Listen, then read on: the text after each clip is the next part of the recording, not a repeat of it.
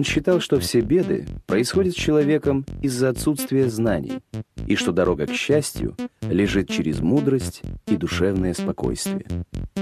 Еще в V веке до нашей эры он заявлял, что боги смертны, а Вселенная бесконечна. И по сей день наука пользуется термином «атом», который ввел древнегреческий мыслитель Демокрит. Один из основоположников античного материализма родился на востоке Балканского полуострова в провинциальном городе Абдеры.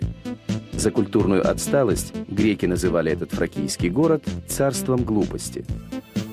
Однажды, по легенде, через Фракию проходило персидское войско.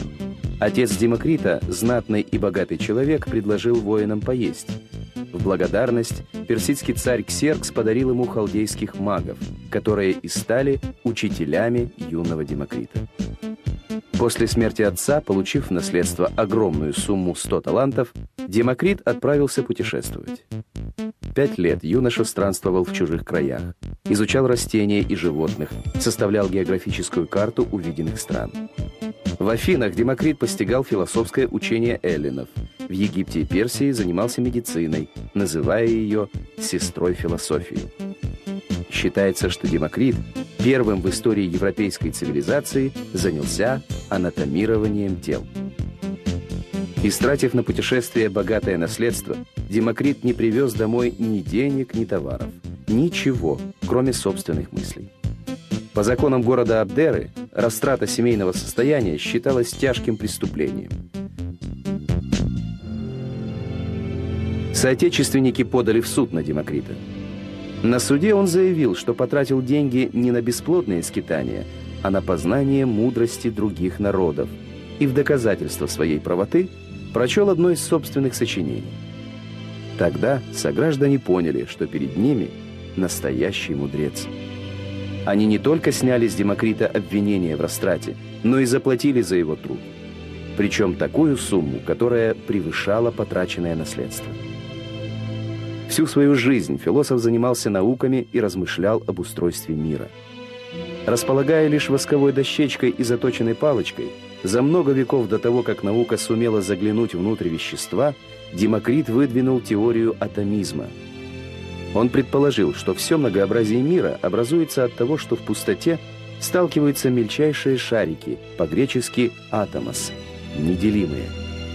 Человеческое тело и окружающие предметы, чувство радости и грусти, ощущение горечи и сладости – все это лишь вихри шариков, различных по форме и размеру. И даже душу Демокрит представлял в форме круглых огненных атомов.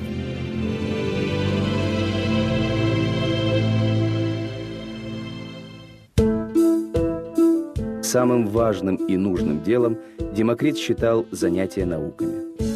В то же время он с уважением относился к физическому труду и полагал, что даже бедняк или бывший раб может стать выдающимся философом.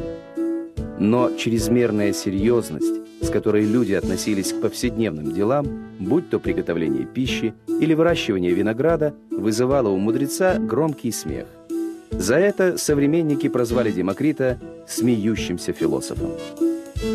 Демокрит говорил, что за хорошую мысль не пожалел бы и трона персидского царя, если бы он у него был.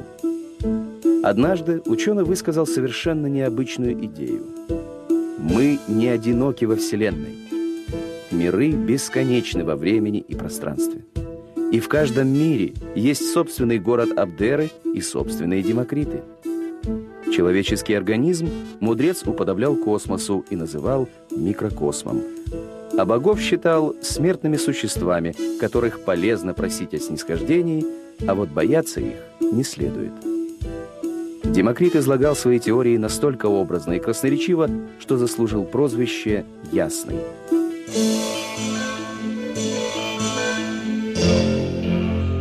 И вместе с тем Своим образом жизни философ порой производил на сограждан впечатление сумасшедшего. Он писал свои труды, закрывшись в полутемной комнате, вдали от людей и событий. Мудрец считал, что увидеть истину можно лишь полностью отгородившись от окружающего мира. В старости Демокрит намеренно ослепил себя, чтобы глаза не беспокоили разум. Он доверял лишь интуитивному зрению ума. Ученый создал более 70 работ по философии, математике, риторике, медицине и этике. В книге о земледелии он давал практические советы. Например, что виноградники следует располагать с севера на юг, а его афоризмы популярны и в наши дни. Лучше думать перед тем, как действовать, чем после. По преданию, философ Демокрит дожил до 107 лет. О его последних днях повествует такая легенда. Почувствовав приближающуюся кончину, слепой философ, который превыше всего ценил состояние душевного покоя и гармонии, провел свои последние дни, наслаждаясь запахом свежего хлеба. Всю свою долгую жизнь он стремился к знаниям и следовал собственному учению об эвтюмии, благодушии, невозмутимости и умеренности. Демокрит любил повторять «Не стремись знать все, чтобы не стать во всем невеждой.